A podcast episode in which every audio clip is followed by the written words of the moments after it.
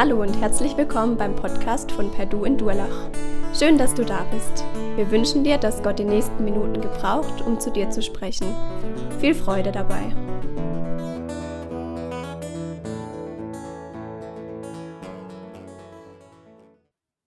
Vielen Dank für die Lieder, die ihr ausgewählt habt, auch wenn vielleicht jetzt kein Song äh, dabei war, der so aus der Zeit von Paul Gerhardt stammt, wo ich auch viele Lieder liebe war Christus in der Mitte eurer Lieder. Und das ist so wichtig, dass Christus die Mitte auch unserer Anbetung ist.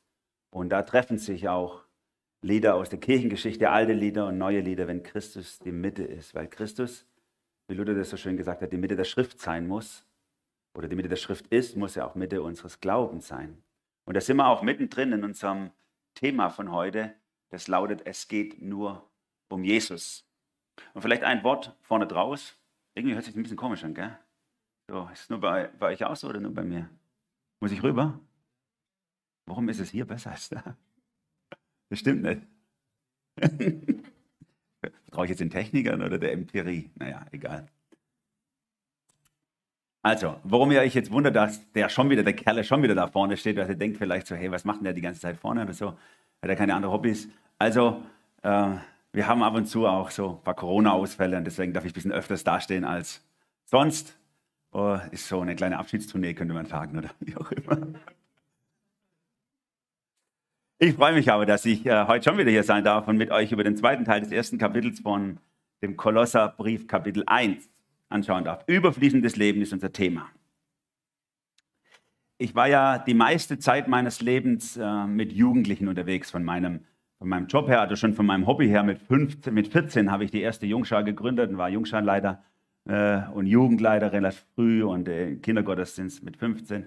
Und äh, meistens war ich mit Jugendlichen unterwegs. Und in der Zeit, als ich ähm, das sozusagen angestellterweise machen durfte bei euch, da habe ich eine, eine Studie immer sehr gern gelesen und das ist die Shell-Jugendstudie. Weiß nicht, ob ihr die kennt. Die Firma Shell, die ja normalerweise irgendwelche Ölplattformen baut und versenkt im Meer, hat auch eine Jugendstudie finanziert ähm, die so schaut in Deutschland, wie ticken eigentlich Jugendliche. Und ich sage es mal gleich so, das ist schwer geworden, solche Studien, weil heute gibt es die Jugendlichen überhaupt gar nicht mehr, sondern es ist so auf, auseinandergeflattert und so sehr ähm, ähm, so in Subkulturen unterteilt, dass man gar nicht mehr von der Jugend eigentlich sprechen kann. Aber sie versuchen trotzdem herauszufinden, was sind eigentlich so Dinge, die man vielleicht verbindend sagen könnte über die Generation der bis 25-Jährigen. Was ist ihnen wichtig? Manche von euch sind ja in dieser Generation bis 25. Was ist euch so wichtig? Wenn ihr jetzt gefragt werdet, was sind eure wichtigsten, die wichtigsten Dinge, dann, dann würden unterschiedliche Antworten vielleicht rauskommen. So was mir aufgefallen ist, die letzten 20 Jahre fast in dieser Shell-Jugendstudie, die so alle zwei, drei Jahre rauskommt, ist, dass unter den ersten Werten, die Jugendlichen wichtig sind, fünf Werte immer wieder auftauchen. Das sind so Werte wie gute Freunde haben, in einer Familie zu sein, die mich annimmt, in einem Umfeld zu sein, wo Harmonie herrscht. Man würde sagen, also die Soziologen sprechen von Werte der privaten Harmonie, dass es mir in meinem Umfeld und den Leuten um mich herum gut geht. Dass wir da schön eingebettet sind. Diese fünf sind meistens unter den ersten sechs, schon seit 20 Jahren. Wir arbeiten schon viele Jahre hier in Durlach und Umgebung mit Menschen, die aus Randgruppen kommen oder wir arbeiten an, der Schu an den verschiedenen Schulen in Durlach auch mit Menschen, die jetzt nicht unbedingt sagen wir, christlich sozialisiert sind. Und wir haben es erleben dürfen die letzten Jahre, dass aus Familien, wo Menschen keine hingegebenen Nachfolger Jesus sind, auf einmal junge Menschen zum Glauben kommen. Was mir da aufgefallen ist, ist, dass diese Menschen dieses private Harmonieumfeld oft verloren haben, wenn sie zu Jesus kommen. Auf einmal verstehen sie sich nicht mehr mit ihren Freunden. Auf einmal sind ihre Eltern gegen sie. Sie müssen ihre Bibel verstecken. Sie müssen heimlich beten. Dinge, die jetzt manche oder viele von euch vielleicht gar nicht nachvollziehen können, aber die mitten in Deutschland, mitten in Karlsruhe bei uns hier passieren dass Menschen, die zu Jesus kommen, auf einmal ganz schön krass was verlieren und auch noch das, was dieser Generation eigentlich am wichtigsten ist, ihr privates Harmonieumfeld. Jesus sagt diesen herausfordernden Satz, Lukas 14, Vers 26, wenn jemand zu mir kommen will, muss er alles andere zurückstellen. Vater, Mutter, Frau und Kinder, Brüder und Schwestern, ja sogar sein eigenes Leben, sonst kann er nicht mein Jünger sein. Ganz schön harter Vers alles andere zurückstellen. Manche übersetzen sogar, muss alles andere hassen. Auf der anderen Seite gibt Jesus auch ein Versprechen. Er sagt, wenn du wirklich die Prioritäten so setzt in deinem Leben, dann, Matthäus 19, 29, jeder, der um meines Namens willen Häuser, Brüder, Schwestern, Vater, Mutter, Kinder oder Äcker zurücklässt, wird alles hundertfach wiederbekommen und das ewige Leben dazu erhalten. Was meint Jesus damit, wenn er sagt, hey, mir nachzufolgen ist nicht easy peasy. Mir nachzufolgen kann Opfer bedeuten. Was meint vor allem Jesus davon? Was ist der Lohn unserer Nachfolge? Was ist der Lohn, den wir bekommen, wenn wir Jesus nachfolgen? Und ich glaube, aus dem Kolosserbrief, in dem wir gerade drinstecken, dem wir das Oberthema gegeben haben, überfließendes Leben, können wir herausfinden, der Lohn für unsere Nachfolge ist Jesus selber. Ich probiere jetzt mal hier so ein Käpple drauf zu machen, vielleicht es besser. Aus, genau.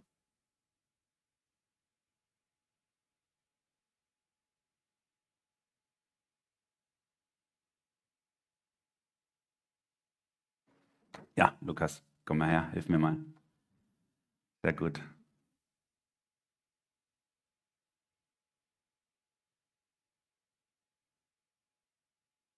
Okay, jetzt probieren wir es. Vielleicht wird es besser, auf jeden Fall. Ist dann nicht mehr mein Fehler.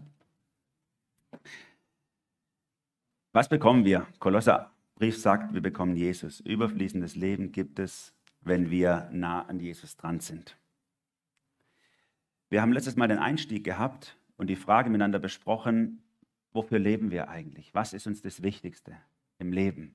Das bringt Paulus in den ersten 15 Versen. Und jetzt in der zweiten Hälfte geht er noch konzentrierter eigentlich auf dieses Thema Jesus ein. Er bringt 15 Mal allein den Begriff in Christus oder was wir durch Christus haben oder wie wir mit Christus, was wir da erleben können. Christus ist Mittelpunkt seines gesamten Denkens. Und Christus ist auch der Lohngedanke für ihn. Was bringt es eigentlich, dass wir Jesus, dass wir glauben? Es bringt uns letztlich Jesus. Und das ist ganz schön herausfordernd für uns, so wie es jungen Menschen in den letzten Jahren immer wieder ging, die heute hier bei uns in der Gemeinde sind oder auch nicht mehr, weil sie es nicht aushalten konnten, ähm, wie die ein Opfer gebracht haben für die Nachfolge Jesu. So ist es sicherlich auch für den einen oder anderen von uns herausfordernd, weil jeder von uns kennt vielleicht Situationen, wo, es, wo wir Entscheidungen treffen müssen. Was ist uns wichtig? Wie viel ist uns Jesus wert? Und deswegen möchte ich dieses zweite, diesen zweiten Teil des ersten Kapitels mit euch unter drei Fragestellungen betrachten. Drei Fragestellungen, die Jesus, die Jesus äh, reinnehmen in deinen Alltag und die dich ein bisschen provozieren sollen, die dich herausfordern sollen, der Frage nachzugehen, geht es bei dir nur um Jesus oder nicht? Und die erste Frage, die wir miteinander schauen in den ersten Versen, lautet, ist Jesus deine Nummer eins? Ist Jesus deine Nummer eins? Vielleicht warst du schon mal so richtig verliebt, ihr, die ihr verheiratet seid, hoffentlich. Die anderen vielleicht. Ich erinnere mich noch an die erste Zeit unserer Beziehung und dieses, wie man innen drin so, so gefangen war von diesem Denken um die Freundin, wie das einen so erfüllt hat, äh, wie das so, so, ja, manche Leute erfüllt es so arg, das nervt dann schon das Umfeld, weil die kein anderes Thema mehr kennen oder die vielleicht nur noch von ihrem Angebetenen und so, wie wenn es keine anderen mehr geben würde auf dieser Welt als nur den oder die und das ist, das ist so, so, so, so schwärmerisch. Und so hat man bei Paulus den Eindruck, wenn er von Jesus redet, geht es ihm so. Das ist so schwärmerisch. Und er beginnt ja auch gleich mit so hohen Worten, äh, wie er Jesus so beschreibt. So, buh, buh, buh, Jesus ist einfach so alles. Ist Jesus, äh, der Sohn, sorry, Vers 15, der Sohn ist das Ebenbild des unsichtbaren Gottes, der Erstgeborene, der über der gesamten Schöpfung steht. Denn durch ihn wurde alles erschaffen, was im Himmel und auf der Erde ist, das Sichtbare und das Unsichtbare, Könige und Herrscher, Mächte und Gewalten das ganze Universum wurde durch ihn geschaffen und hat in ihm sein Ziel. Er war vor allem anderen da und alles bestand durch ihn. Jesus ist einfach alles in allen, könnte man sagen. Eigentlich war ja Adam und Eva dazu berufen, Ebenbilder Gottes zu sein. Eigentlich war es ihre Berufung, Gott darzustellen in dieser Welt, zu zeigen, wie Gott ist in ihrem Menschsein. Aber sie haben komplett versagt. Ihr kennt diese Geschichte vom Anfang der Bibel. Sie haben einfach versagt. Sie sind ihren eigenen Weg gegangen und haben damit die Ebenbildlichkeit Gottes schwer beschädigt. Heute ist es nicht mehr so, dass du einfach einen Menschen angucken kannst und sagen kannst so, wow, ah, alles klar, so ist Gott. Also wenn ich euch jetzt hier sehe, ah, so ist Gott. Wie, nee. Sondern da mischt sich so viel anderes rein, dass diese, dieser Glanz Gottes in unserem Leben so verloren gegangen ist eigentlich oder so, so überdeckt ist von vielem anderen. Aber Jesus, sagt Paulus, Jesus ist, ist jetzt wieder dieses vollkommene Bild vom Vater. Ihn kannst du angucken und kannst sagen, ah, so ist Gott. Ich weiß nicht, ob ihr euch an die letzte Sonnenfinsternis erinnert. Ich habe so zwei, drei Sonnenfinsternissen bisher mitgemacht. Und meistens versuche ich mir einen Platz zu ergattern, wo ich es gut sehen kann. Und man darf ja da auch in der Sonnenfinsternis nicht reingucken ohne Schutzbrille, das wisst ihr ja alle, ansonsten schädigt man seine Augen. Aber wie viel krasser ist es, wenn du ohne Sonnenfinsternis in die Sonne gucken musst? wie schnell man blind ist, wie schnell man nichts mehr sieht. Manchmal passiert es ja, man guckt hoch und dann wieder runter und dann hat man schon so, man sieht schon nicht mehr so gut und so. Jetzt mach das mal zehn Minuten, danach brauchst du keine Brille mehr. Dann hilft auch der Optiker nichts mehr. Und so ist es, wenn wir Gott, wenn wir Gott sehen würden, wie er ist in all seiner Herrlichkeit, es würde uns einfach verbrennen. Das beschreibt die Bibel an vielen Stellen. Wir können das gar nicht.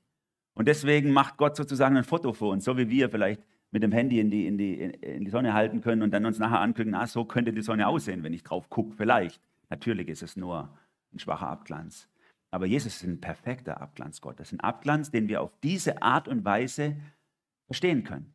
Wenn du wissen willst, wie es Gott, guck Jesus an. Denn in Jesus ist der Vater, ist Gott. Jesus ist das perfekte Ebenbild Gottes und wir schauen ihn an und dann sehen wir was?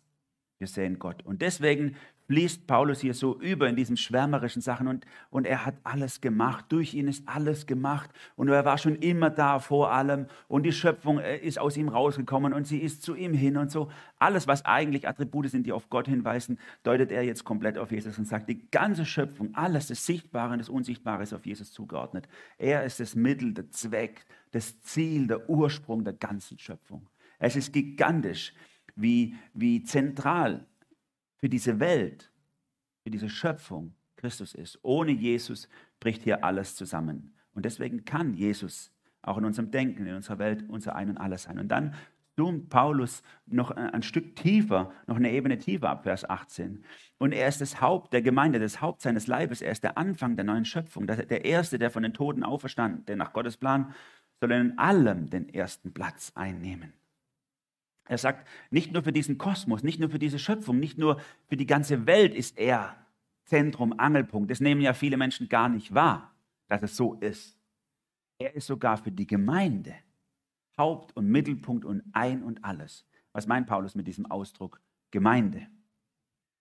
Wenn wir sagen, die Gemeinde hat hier mal wieder die Mülleimer nicht sauber geleert bei uns vom Haus, was meinen wir damit? Ihr kennt es, die Männer mit Orange. Ah, wir haben ja hier einen unter uns, einen äh, Baumpfleger, der Marco, unser Gitarrist, ist Baumpfleger bei der Gemeinde. Und nennt man das so Baumpfleger? Ja, danke. Und er äh, macht diese Äste runter, bevor sie uns auf den Kopf krachen. Ne? Das ist die Gemeinde. Meine Tochter schaut immer auf dem Weg zum Kindergarten, ist der Marco wieder da? Jeder orangen gekleidete ist der Marco für sie und sagt, der Marco ist wieder da. Das sind Leute, die in der Gemeinde arbeiten, Ortsgemeinde. Aber zu einer Kirche zu einer Versammlung von Christen sagen wir auch Gemeinde, so wie hier, wir gehen in die Gemeinde. Und das, und das ist nicht zufällig so, sondern das war bei Paulus schon so. Eigentlich hat der Begriff Gemeinde im griechischen Ekklesia, das sind zwei äh, Vokabeln, heraus und rufen, die herausgerufenen war eigentlich die Ortsgemeinde. Also streng genommen eigentlich nur die wehrfähigen und wahlfähigen erwachsenen Männer.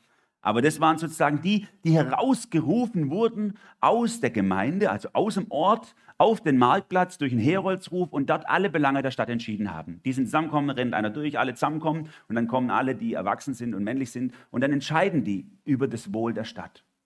Und diesen Begriff nimmt Paulus nun, den Begriff der Ekklesia, und wendet ihn einfach auf die Nachfolger Jesu an und sagt, eigentlich seid ihr alle, wir alle, sind die Herausgerufenen aus dieser Welt und wir entscheiden über Wohl und Wehe unseres, ja, unseres Kosmoses, der ganzen Schöpfung. Die Gemeinde bezeichnet alle Christen weltweit, die sozusagen stellvertretend für die ganze Welt eintreten.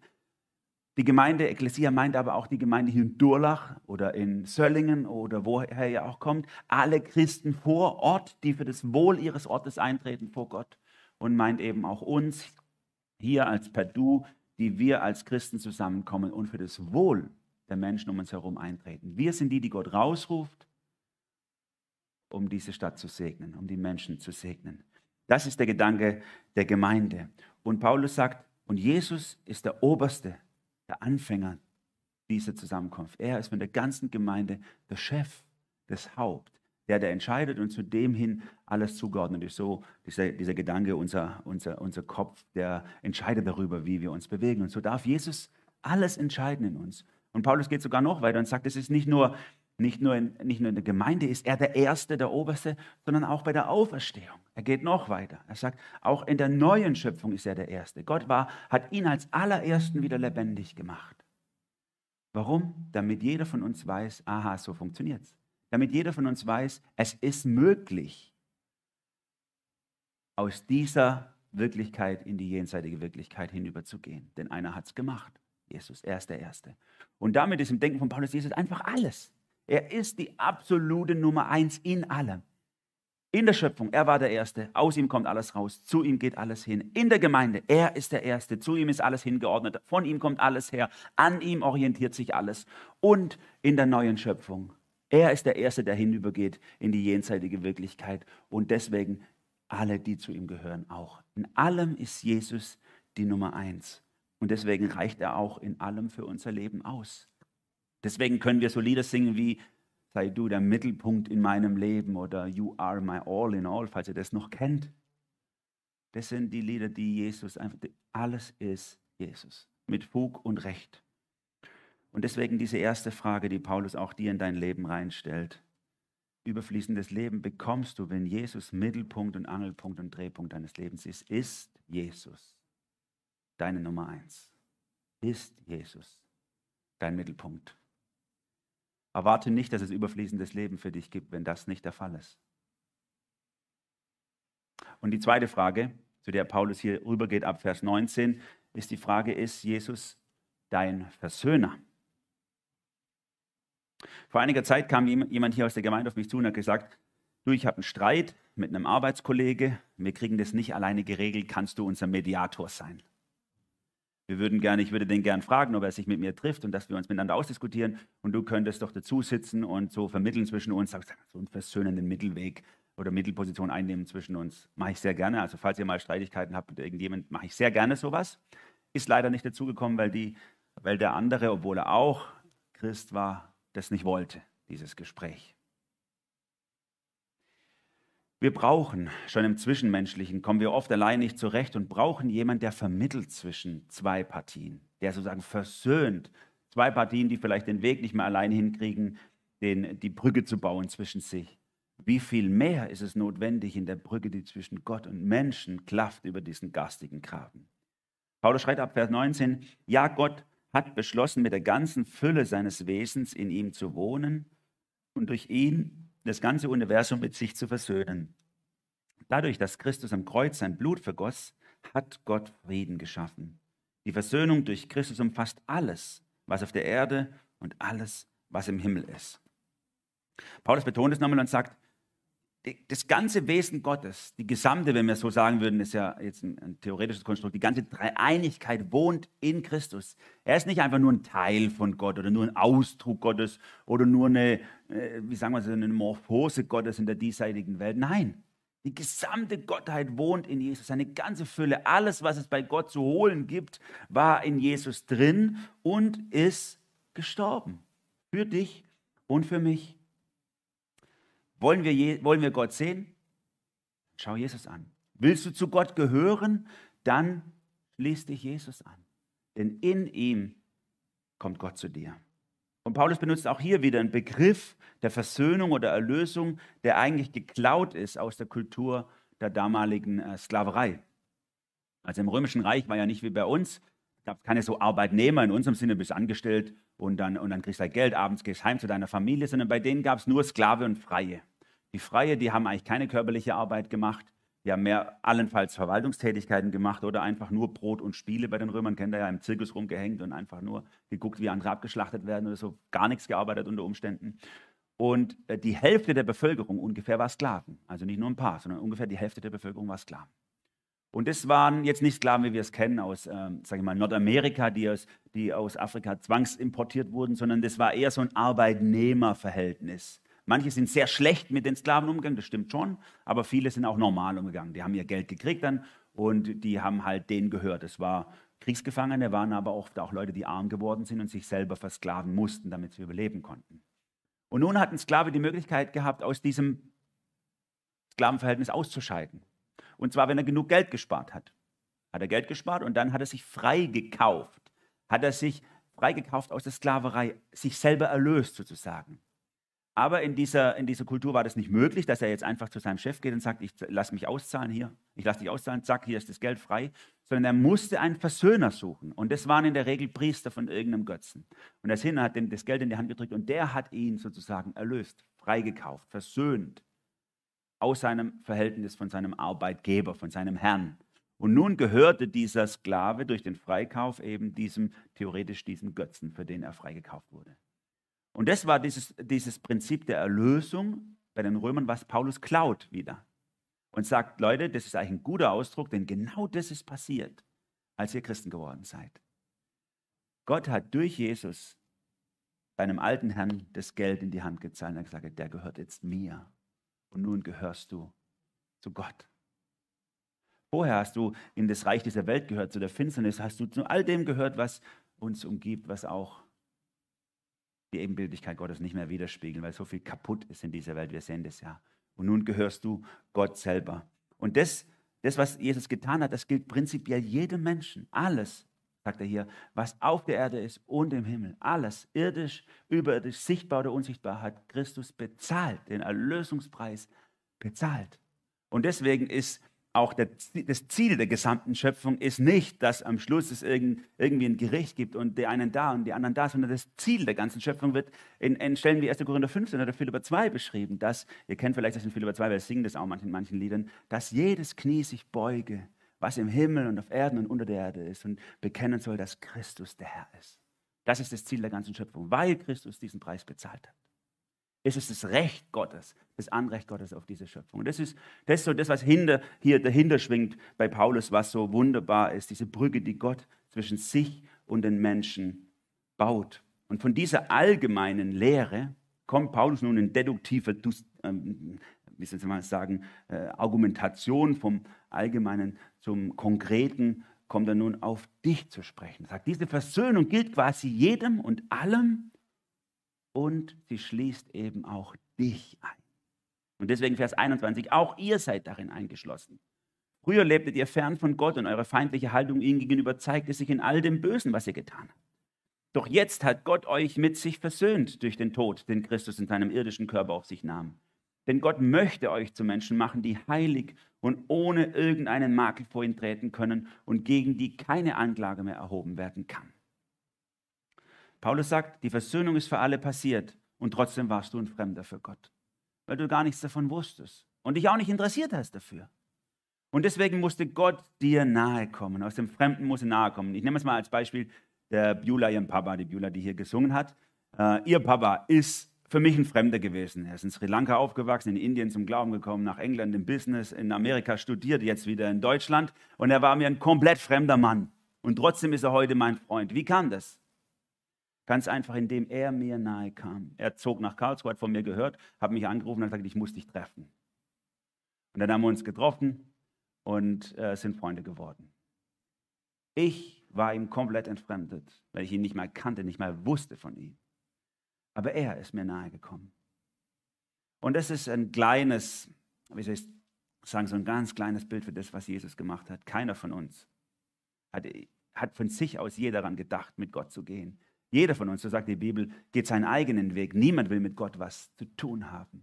Aber nun kommt Gott dir nahe und sagt, ich möchte mit dir Beziehung haben. Du sollst mit mir eine Freundschaft pflegen, die so eng ist, dass wir verschmelzen miteinander. Ich in dir, du in mir. Und das geht nur, weil ich, sagt Gott, die Brücke zu dir baue, denn du hast keine Lust gehabt dazu. Und du hättest auch niemals Lust dazu, weil du gar nichts davon weißt. Wir als Menschen sind eigentlich im Dauerstreit mit Gott, sagt die Bibel. Eigentlich im Dauerstreit mit Gott und lehnen ihn ab und können nicht in die Nähe Gottes kommen. Und deswegen muss Gott zu uns kommen. Und das ist für mich auch übrigens zum Beispiel geworden für meine zwischenmenschlichen Konflikte. Ja, ihr seid ja alle auch Menschen, vermute ich, die hier und da in Konflikten leben. Und manchmal steht man da und denkt so, Alter, würdest du nur mal kapieren, was für ein Mist du baust, dann wäre vielleicht auch wieder Beziehung zwischen uns möglich. Würde der sich mal bei mir entschuldigen für das, was er getan hat oder was sie getan hat, dann könnten wir vielleicht wieder in Beziehung kommen. Vielleicht würde ich ihm gnädig sein, würde sagen, ja, okay, aber es kommt nicht nochmal vor. Das funktioniert in vielen Konflikten überhaupt gar nicht, weil die andere Seite überhaupt kein Unrechtsbewusstsein hat, gar nicht merkt, dass sie eigentlich dich innerlich, emotional oder wie auch immer niedergetrampelt hat. Und wenn es dir so geht, dass du dich verletzt fühlst von diesem und, und jenem und, und, und Leuten in, in, in Schwierigkeiten, spürst, die, die, die vielleicht nicht mal spüren oder keine Lust haben, sie zu beheben, dann kann dir das, was Gott tut, ein Vorbild sein für dein eigenes Leben. Denn wir hatten auch keine Lust, mit Gott in Frieden zu kommen und deswegen kam er einseitig zu uns. Er versöhnte die Welt mit sich selbst. Und Paulus sagt es im Römerbrief und an anderen Stellen, er sagt es, und der Herr tat dies, als wir noch Sünder waren, als keiner von uns Interesse daran hatte. So kann Versöhnung aussehen auch. Sie kann auch einseitig ausgesprochen werden. Ich kann auch einseitig im Konflikt, in der Spannung, in zwischenmenschlichen Problemen loslassen und sagen, ich muss es nicht mal laut sagen gegenüber dem, ich kann das auch leise sagen für mich, ich vergebe dir. Ich lasse alle Rachegedanken los. Ich versöhne mich mit dir. Was du machst, ist deine Entscheidung und ist deine Verantwortung.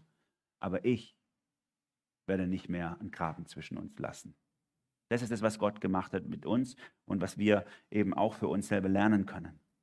Und Paulus beschreibt es hier so in der Vergangenheitsform und er sagt, ihr wart damals entfremdet von Gott. Es ist so passiv und vergangen formuliert, dass man schon den Eindruck hat, es war wie, wir waren wie willenlose Opfer fast, so in, so in, drückt er das aus so. Wir waren damals entfremdet. Keiner von uns hat sich ja dafür aktiv entschieden und so, das ist damals passiert, Adam und Eva. Was hat es mit uns zu tun? Wir waren einfach entfremdet. Durch diese Tat waren wir von Gott weggerückt. Und nun, und nun auch ohne unser Zutun, sind wir wieder zu Gott hingerückt worden. Diese Entfremdung, die ist mir auch mal so deutlich geworden, als ich Ali kennengelernt habe. Ali ist ein junger Erwachsener hier in Durlach. Und als er mit zwölf aus dem Irak hierher kam, war er, war er uns vollkommen entfremdet. Er kam zum Kicken mit mir als jede Woche. Und er war so aggressiv und so voller Gewalt, dass viele Menschen vor ihm Angst hatten. Er war zwölf. Ja, aber er war schon von der Statur her so wie ich jetzt etwa mit zwölf.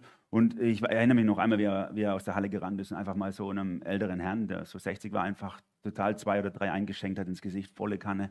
So, der war richtig aggressiv. Ne? Als wir ihn näher kennengelernt haben und ihm ja, Zuneigung gezeigt haben und ihm gezeigt haben, dass er hier dass er hier angenommen und geliebt ist, hat sich vieles von ihm bei ihm verändert. Ich erinnere mich noch, wie ich ihm den Arm um die Schulter gelegt habe und wie er im ganzen Körper gezittert hat, weil er so eine, so eine Geste gar nicht kannte, aber dann irgendwann auch genossen hat, dass einfach da jemand da ist, der ihm auf die Schulter klopft, der ihm den Arm um die Schulter legt, sagt, hey, du bist hier, du darfst hier sein. Und dann lernst du ja die Geschichte von so Leuten auch kennen und da ist so viel Elend, so viel Gewalt und so viel Tod drin, das willst du, das reicht für mehrere Leben. Dann ist auch klar. Aber aber was bei ihm war, war, er war entfremdet. Er war aus seiner Kultur, seiner Heimat entwurzelt, hat Schreckliches, Traumatisches erlebt und war hier in einem anderen Land, wo er die Sprache nicht kannte als kleiner Kerl. Und deswegen komplett fremd. Und in dem, in dem Maße, wie er uns nahegekommen ist, wie er Deutsch gelernt hat, wie er Menschen an seiner Seite hatte, die ihn angenommen, geliebt haben, in dem Maße konnte er auch sein Verhalten nach und nach ablegen. Und es kam einiges in Heilung in sein Leben rein. Und das ist das, was, was bei Gott mit uns passiert. Wir sind entfremdet gewesen, aber Gott kommt uns nahe. Er hat uns mit sich selber versöhnt. Und dann legt er uns den Arm um die Schulter und dann, und dann werden wir immer mehr in seine Gegenwart gezogen und dann, ver, dann verändert sich auch unser Verhalten. Das ist das, was Paulus hier sagt, wenn er beschreibt, dass Gott uns makellos, heilig und tadellos vor sein Angesicht stellen will. Gott begnügt sich nicht damit, dass er sagt, ey, sein Christ glaubt es, was ich sage, und dann streng dich an, ein gutes Leben zu leben. Das ist für Gott viel zu wenig. Weil die Sünde auch viel zu krass ist. Gott will absolute Perfektion. Warum wir oft uns mit weniger zufrieden geben, ist, weil wir kein Verständnis von Sünde haben. Ne? Sünde ist für uns beide Stückle Kuchen. Und dann heißt für uns Erlösung oder Christsein heißt, dass wir von zwei auf eins reduzieren. Dann sind wir schon zufrieden. Ist in Ordnung. Sind wir nicht schlecht unterwegs. Manche schaffen es nur auf eineinhalb. Ich schaffe es sogar auf eins. Das verharmlost alles, was passiert ist. Stell dir den Moment in deinem Leben vor, wo du dich am allerschlechtesten fühlst, am verdammtesten, am ekligsten, am widerlichsten, wo du nicht mehr in den Spiegel reinschauen kannst, weil es sich so anekelt, was du siehst. Dieses Empfinden in hochpotenzierter Form, noch viel, viel mehr, als es du je empfinden kannst, ist es, was deine Sünde ist. Was die Sünde in deinem Leben gemacht hat. Du bist so verabscheuenswürdig, so verdammenswürdig, wie du es dir gar nicht vorstellen, wie du es gar nicht fühlen kannst. Ohne Jesus. Und weil wir das oft, diese Ekligkeit, nicht richtig wahrnehmen können, gar keinen Bezug dazu haben, deswegen haben wir dann auf der anderen Seite auch manchmal gar nicht das richtige Empfinden, was eigentlich passiert ist in Jesus. Denn das, was in Jesus passiert ist, was Paulus hier beschreibt mit den Begriffen heilig, tadellos, makellos, ist einfach, ich sage es mal vom Gefühl her, du stellst dir den Moment vor, wo du dich am glücklichsten fühlst, am reinsten, am heiligsten, am perfektesten, wo du denkst so, alles weiße Weste, makellos, niemand kann mir, niemand, ich bin, es ist, ich bin in meiner Umwelt perfekt im, im Reinen. Vielleicht gibt es mal so Momente in deinem Leben. Und jetzt potenzierst du das so hoch, wie du es nur kannst, in, in unendlich größer Form ist das, was Jesus passiert. Du bist unendlicher heiliger, als du denkst, unendlich makelloser und tadelloser, als du dir überhaupt fühlen und vorstellen kannst, durch Christus, in Christus. Das ist das, was Gott macht.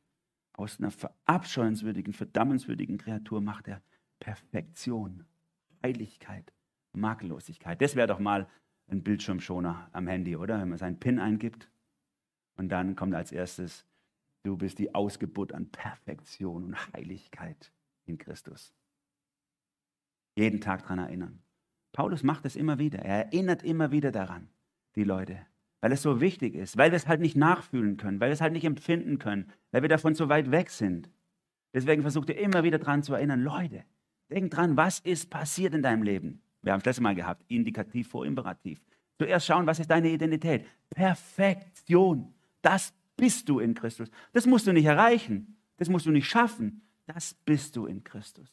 Das hat Gott gemacht, als er dich versöhnt hat. Und deswegen darfst du auch so leben. Wie hat Jesus das gemacht? Hier steht in dem Leib seines Fleisches durch den Tod. Er hat es selber bezahlt, diesen Erlösungspreis, damit du frei sein kannst. Und nun ab Vers 23. Voraussetzung dafür ist, und jetzt kommen schon manche so, ah, ich wusste, diesen Haken dran. Da gibt es eine Bedingung. Gerade hat es dann noch geheißen, perfekt, makellos, tadellos, absolutes Geschenk. Und jetzt kommt die Bedingung, muss doch was machen. Schauen wir es mal genau an. Voraussetzung dafür ist, dass ihr euer Leben auch weiterhin fest und unerschütterlich auf das Fundament des Glaubens gründet und euch durch nichts von der Hoffnung abbringen lasst, die Gott euch mit dem Evangelium gegeben hat. Ihr habt diese Botschaft gehört. Das ist die Botschaft, die überall in der Welt verkündigt worden ist und in deren Dienst Gott mich, Paulus, gestellt hat. Paulus sagt, die Voraussetzung ist, dass du dich nicht abbringen lässt von was machen, was leiste, was tun. Nein, dass du dich nicht davon abbringen lässt vom Nichttun. Dass du dich nicht davon abbringen lässt, dich nur auf, die, auf das Fundament der Gnade und des Glaubens zu stellen und zu sagen, ich kann nichts, ich krieg das nie hin. Er hat alles gemacht, er hat alles gezahlt, er hat mich erlöst.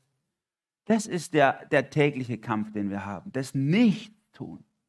Wir sind eher so Ärmel hoch, ich streng mich an. So ein schlechter Typ bin ich gar nicht. Ich schaffe es vielleicht sogar auf ein halbes Stück Kuchen runter. Ich bin nicht so schlecht, ich bin ziemlich diszipliniert. So, das ist unser Problem. Dann kommt nicht überfließendes Leben in unser Leben rein. Dann bleibt Krampf und Kampf in unserem Leben und als ist dann das Christsein so anstrengend. Aber wenn du dich auf das Fundament der Gnade stellst und sagst, klar kann ich es nicht, ist doch logisch, dass ich es nicht kann. Ich, ich schaffe es nicht. Meine, meine Sünde, ich ohne Jesus bin so abgrundtief unfähig.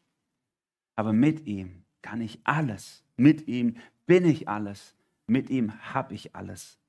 Dann kommt überfließendes Leben und Freiheit und Gnade in dein Leben rein. Deswegen ist die Voraussetzung, ist die, dass wir eben nichts selber machen oder in die Hand nehmen, sondern alles Gott überlassen. Überfließendes Leben bekommst du dann, wenn du es zulässt, dass Jesus dein Leben versöhnt ohne dein Zutun und festhält. Ohne dein Zutun. Und die dritte provozierende Frage, die ich euch mitgeben möchte aus diesem Bibeltext, ist die, die Paulus hier zum Schluss formuliert. Ich habe es so genannt, ist Jesus dir mehr wert als alles? In Krisenzeiten in unserem Leben zeigt sich, was uns wertvoll ist, was wirklich wichtig ist für uns. Wenn du in eine Krise gerätst, dann zeigt es, was wichtig ist. Wenn ich eins gelernt habe in den letzten zwei Jahren, dann habe ich das gelernt. Kinder zählen in unserem Land nichts. Kinder sind nicht wichtig für unsere Gesellschaft. In Krisen zeigt sich, was wertvoll ist, was wir für wichtig halten. Also mit Kindern meine ich auch Teenies und so weiter. Das sind die, auf deren Rücken am meisten ausgetragen wurde in den letzten zwei Jahren. So ist meine Deutung. Und Paulus geht hier auch in das Leiden hinein und zeigt, in meinem Leiden zeigt sich, was mir wirklich wert und wichtig ist. Angesichts von all dem, Vers 24, freue ich mich auch über die Nöte, die ich durchmachen muss, denn sie kommen euch zugute. Sie gehören zu den Bedrängnissen um Christi willen, die nach Gottes Plan noch ausstehen. Und was ich davon an meinem eigenen Körper erleide, nehme ich damit dem Leib von Christus ab, der Gemeinde, zu deren Diener Gott mich gemacht hat. Er hat mir nämlich in Übereinstimmung mit seinem Plan die Aufgabe anvertraut, euch seine Botschaft in ihrem ganzen Umfang bekannt zu machen. Diese Verse sind nicht in allen Teilen äh, leicht zu verstehen, sind auch sehr, werden sehr unterschiedlich ausgelegt. Und ich will nicht zu sehr ins Detail gehen, was es heißt, Bedrängnis um Christi willen und, und verfüllen. Aber was hier auf jeden Fall klar ist, was hell durchscheint, ist, der Typ freut sich im Leiden. Stell dir das mal vor. Dem geht es richtig dreckig, der hockt gerade im Knast. Der freut sich darüber. Das geht doch nicht. Du, Im Knast hocken und sich darüber freuen, freuen im Leiden. Doch, sagt Paulus, klar geht es. Weil wenn klar wird in dieser Krise, in der du gerade bist, ob sie Knast oder Corona heißt, ist ja egal. Wenn in dieser Krise, in der du gerade bist, wird deutlich, was dir am meisten wert ist und wichtig ist. Und bei ihm ist es Jesus. Und deswegen kann er sich da drin freuen. Manche von euch haben vielleicht auch gerade eine ganz schwierige Situation. Vielleicht ist dein Mann weggelaufen oder hat dich betrogen oder keine Ahnung, was, was bei dir gerade so schrecklich ist. Eine schlimme Diagnose gekriegt, eine Krankheit, irgendwas. Ist dir Jesus mehr wert als das? Das ist die herausfordernde, provozierende Frage, die Paulus dir stellt. Denn dann kannst du dich freuen, auch wenn die Umstände nicht gut sind. Und das können wir übrigens, das können wir übrigens sehen bei so vielen Nachfolgern von Jesus in ihrem Leiden. Wie viele sind jetzt gerade in dem Moment, wo wir hier sitzen, nur hinter Masken versperrt und vereinzelt, sind manche in Einzelhaft irgendwo im Kerker im Iran oder im, äh, irgendwo im, im, im Lager, im Umerziehungslager in China oder irgendwo in ganz schlimmen Lagern in, in Nordkorea und erleiden Dinge für Jesus, die wir uns gar nicht vorstellen können, wie schrecklich die sind. Und die mit ihrem Leben bezeugen, dass es auch in so großem Leid noch Freude gibt. Leid, das wir überhaupt vermutlich nie erleben werden in unserem Leben. Hoffentlich. Es ist möglich, diese Freude zu haben. Und das rufe ich auch dir zu, der du vielleicht gerade auch im, im Kerker der Isolation bist, vielleicht im Kerker der Isolation durch die Lockdowns, vielleicht aber auch hast du dich selber zurückgezogen in eine Isolation in dieser Zeit, hast dich entfremdet von anderen. Und auch hier kannst du Freude in Jesus haben, auch wenn es dir gerade schwerfällt, wieder Brücken zu bauen zu anderen Menschen. Paulus geht es hier gar nicht so sehr darum zu erklären, was sein Leiden ist. Wir wissen nur von den anderen Briefen, die er in der Zeit geschrieben hat, dass es eben nicht einfach war, dass er im Knast war, dass er auch krankheitlich angeschlagen war. Deswegen brauchte er den Lukas, diesen, diesen Arzt, der für seine Gesundheit gerungen hat. Das war nicht easy für ihn, das war richtig hart. Und er hat einfach nur Jesus im Blick. Das Vorbild dafür ist Jesus selber. Jesus hat sein Leid ja auch selber gewählt. Er sagt es in Johannes 10, Vers 18, niemand nimmt mein Leben von mir, sondern ich selber gebe es her. Er hatte keine Angst davor, ins Leiden zu gehen. Warum ist es so? Warum haben wir oft so Schwierigkeiten mit dem Thema Leid? Ich glaube, dass, weil wir jenseits und diesseits so sehr auseinander divigiert haben, weil wir so sehr im Jetzt verhaftet sind. Für Paulus ist es echt interessant, wenn er seine Briefe lässt. Für ihn verschwimmt, verschwimmt jenseits und diesseits. Er lebt schon im Jenseits innerlich. Und es spiegelt so rein ins, in, ins Diesseits. Und auch Jesus, der lebt schon im jenseitlichen Welt. Er weiß, dass die jenseitige Welt und die diesseitige Welt nur Millimeter voneinander getrennt sind. Die ist nicht irgendwo fernab, sondern wenn wir sterben, dann ist es nur ein Übergang von der einen Wirklichkeit in die andere. Es geht gerade weiter. Und wenn das so bestimmend ist äh, im Inneren, dann können wir auch ganz anders mit den Schwierigkeiten unseres Lebens umgehen. Und können das auch zeigen, dass wenn mir Leiden passiert, für das ich nichts kann, dass Jesus mir auch da mehr wert ist als alles andere. Ich sage mal nur zwei, drei Namen, die kennt ihr selber. Samuel Koch hier aus dem Schwarzwald oder Nick Vujicic, Menschen, die unglaublich auch krankheitlich leiden und trotzdem so eine Freude in Jesus ausstrahlen, weil Jesus ihnen das Wertvollste ist in ihrem Leben. Im Leiden zeigt sich, was mir ganz besonders wertvoll ist, oder? Ich sehe das schon allein daran, um es mal ein bisschen lustig zu sagen, wenn dein Haus brennt, was würdest du als erstes retten, wenn du nur eine Sache retten könntest? Ne? Manche würden ihre Frau auf dem Sofa sitzen lassen und lieber den Safe leeren. In der Krise zeigt sich, was mir am wertvollsten ist. Ja, Wolfenelle, ihr nicht. Klar, da wird die Elle der Wolf raustragen. oh, die hätte auf dem Arm dann, während du ihn rausträgst, genau. So ist es. In der Krise zeigt sich, was uns am wichtigsten ist in unserem Leben. Es ist vielleicht nicht umsonst, dass die Gemeinde Jesu dort am meisten wächst, wo sie auch leiden muss.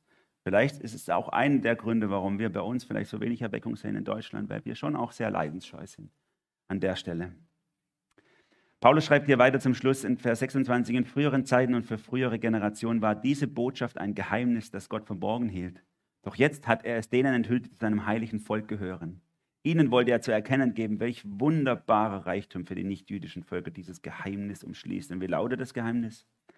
Christus in euch, die Hoffnung auf Gottes Herrlichkeit.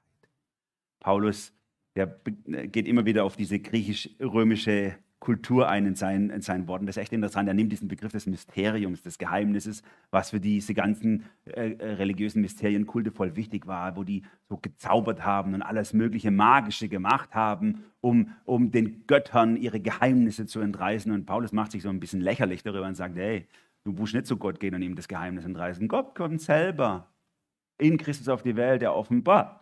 Er offenbart dir sein Geheimnis. So, er rollt es aus. Und was ist das Geheimnis Gottes? Christus in dir. Christus in dir, die Hoffnung der Herrlichkeit. Wir haben letztes Mal gehabt, wir in Christus und nun Christus in dir. Das ist das Mysterium Gottes. Die, die wahre christliche Mystik heißt, ich in Gott und Gott in mir. Ich in Christus, Christus in mir. Wir verschmelzen zu einer inneren Einheit. Gott und Mensch. Das ist das, was in Jesus möglich ist. Und Gott hat es offenbart. Und wenn wir diese Hoffnung in uns tragen, wenn wir dieses Wissen in uns tragen, dass du mit Gott verschmolzen bist zu einer Einheit in Jesus, nicht du für dich allein, sondern in Jesus natürlich, verschmolzen bist zu einer Einheit, dann musst du nie wieder dich selber kasteien, nie wieder dich selber bestrafen für das, was nicht gut läuft oder schlecht über dich denken, sondern du darfst dich sehen, wie Gott dich sieht.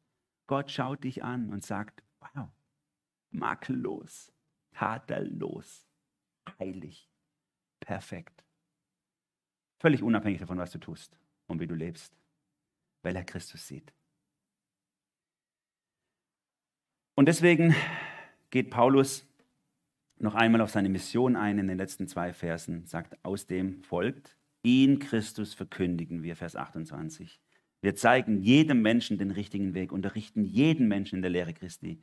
Wir tun es mit der ganzen Weisheit, die Gott uns gegeben hat. Denn wir möchten jeden dahin bringen, dass er durch die Zugehörigkeit zu Christus als geistlich reifer Mensch vor Gott treten kann. Das ist das Ziel meiner Arbeit. Dafür mühe ich mich ab. Dafür kämpfe ich im Vertrauen auf Gottes Kraft, die in meinem Leben so mächtig am Werk ist. Dietrich Bonhoeffer, der hatte das gesagt, der Theologe, Kirche ist nur Kirche, wenn sie Kirche für andere ist. Und das ist genau das, was Paulus hier auch ausdrückt. Er sagt, ich möchte bei euch das reinwirken, dass ihr, ich sage es mal in meinen Worten, dass ihr nichts anderes mehr kennt als Jesus. Alles andere ist doch zweitrangig. Christus ist Zentrum, Dreh- und Angelpunkt. Alle anderen Ideen und Theologien und Theorien und was auch alles so wichtig ist, man kann sich über alles unterhalten und alles hat vielleicht auch seinen Wert, aber Christus ist das Entscheidende.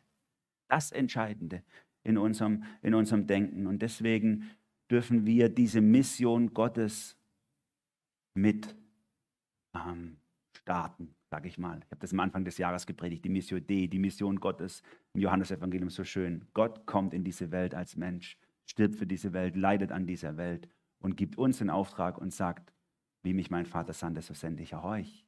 Wir werden in die Mission Gottes mit hineingenommen für diese Welt.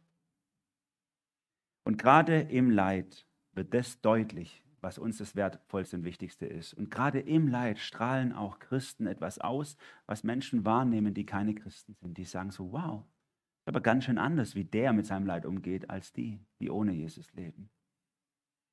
Und da kann Gott durchstrahlen ins Diesseits, durch uns hindurch. Ich komme zum Schluss. Die Herausforderung, die Paulus uns hier reinstellt, ist die Herausforderung, was ist uns eigentlich das Wichtigste im Leben? Was ist, ist Jesus uns wirklich das Allerwichtigste? Wir alle lieben das, nicht nur die Jugendlichen, sondern wir alle lieben unsere private Harmonie, sind wir doch mal ehrlich, dass wir in ein gutes Familien- und Freundes- und Beziehungsnetz eingebunden sind, dass die Leute um uns gut geht. Das ist uns allen wichtig, nicht nur jungen Menschen. Ist dir Jesus noch viel mehr wert? Ich habe jetzt viele Jahre ja hier in der Gemeinde Menschen begleiten dürfen, junge Leute aufwachsen sehen dürfen und ihren Weg gehen dürfen. Und ich bin erstaunt, wie viele tatsächlich das auch leben und erleben in ihrem Leben. Jesus ist Dreh- und Angelpunkt und Mittelpunkt meines Lebens und wie krass dadurch auch die Liebe Gottes durch ihr Leben durchstrahlt hinaus. Aber ich habe auch andere erlebt, die gesagt haben, den Preis will ich nicht bezahlen. Oder so viel wert ist mir Jesus jetzt auch nicht. Oder die eingeknickt sind vielleicht, weil es zu hart ist außenrum, weil so viele gegen sie waren auf ihrem Weg, weil so viel anderes wichtig geworden ist. Jesus stellt dir heute Morgen, oder Gott stellt dir heute Morgen diese einfachen drei Fragen dem Weg zum überfließenden Leben, was der Weg zu Christus ist. Drei einfache Fragen, die du dir selber stellen darfst. Ist Jesus deine Nummer eins? Jesus auch dein Versöhner? Und ist Jesus dir mehr wert als alles andere? Denn hier geht es nur um Jesus. Amen. Jesus, und ich danke dir, dass wir für dich haben, Herr. Alles andere rinnt durch die Finger wie Sand und es ist so, es ist so, so vulnerabel, unsere, unser Leben. An so vielen Stellen können wir verletzt werden und geschädigt werden. Unsere Beziehungen, unser Besitz, unser Körper, alles kann so schnell kaputt gehen. Aber du bleibst. Und ich bete darum, Herr, und ich bitte dich darum, dass du dieses, dieses tiefe Fundament, dieses Mysterium so tief in uns hineingehst, dass du in uns bist und wir in dir komplett in einer Einheit verschmolzen, dass das auch unsere Gefühlswelt bestimmt, unsere Emotionen, unseren Alltag, unser Handeln, den Umgang mit dem Leid, was in unserem Leben da ist. Herr, danke, dass unser Glaube in dir ruht, nicht in dem, was wir tun.